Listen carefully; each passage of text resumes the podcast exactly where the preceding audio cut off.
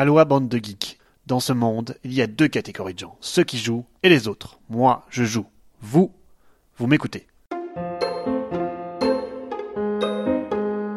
2012, année du geek. 2012, une nouvelle année charnière. Effectivement, cette année-là, les récompenses vont s'étaler sur plus d'une vingtaine de jeux et nous allons nous pencher sur cinq phénomènes. D'abord, le retour de Stefan Feld avec un nouveau gros jeu Trajan qui reprend la mécanique de Lawele.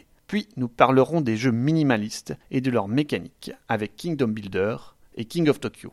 Nous irons du côté du minimalisme du matériel venu de l'Orient avec Love Letter, mais aussi Croc. Enfin, nous ferons un crochet au cimetière avec Descendance, le jeu où l'on fait mourir ses meeples.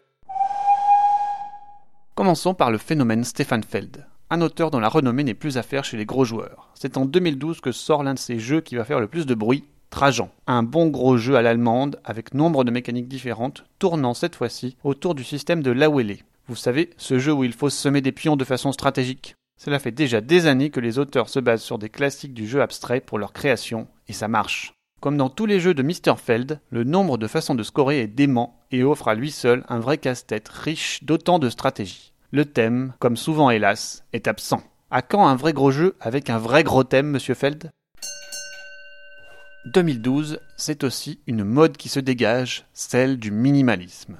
Avec une société toujours plus nomade et des temps de jeu restreints, rien d'étonnant. En 2012, c'est Kingdom Builder qui tient le haut du pavé avec son Spiel des Jahres. Et oui, dans Kingdom Builder, tout le génie est de proposer un jeu où chaque tour ne se compose que d'une carte piochée au hasard, à poser d'une seule façon possible.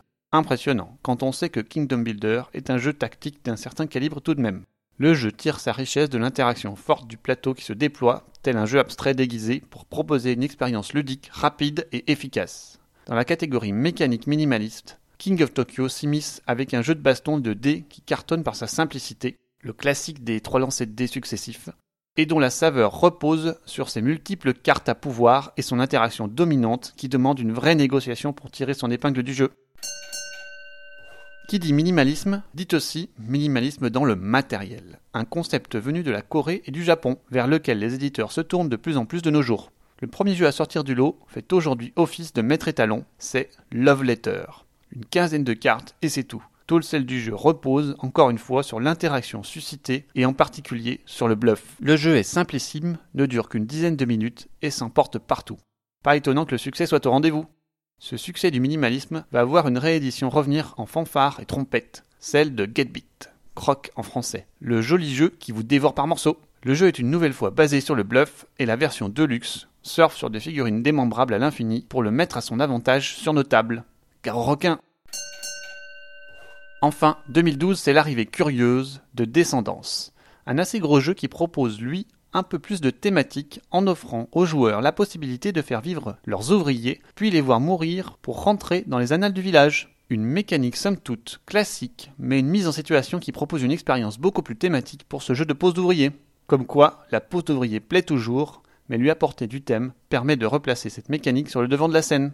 Descendant s'inspirera par exemple Praetor, sorti en 2013, où chaque joueur doit faire vieillir ses ouvriers pour devoir payer leur retraite.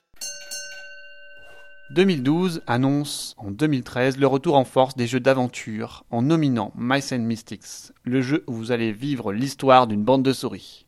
Thème atypique, histoire marrante et système inspiré du jeu de rôle et de descente. Un cocktail détonnant. Alors rendez-vous en 2013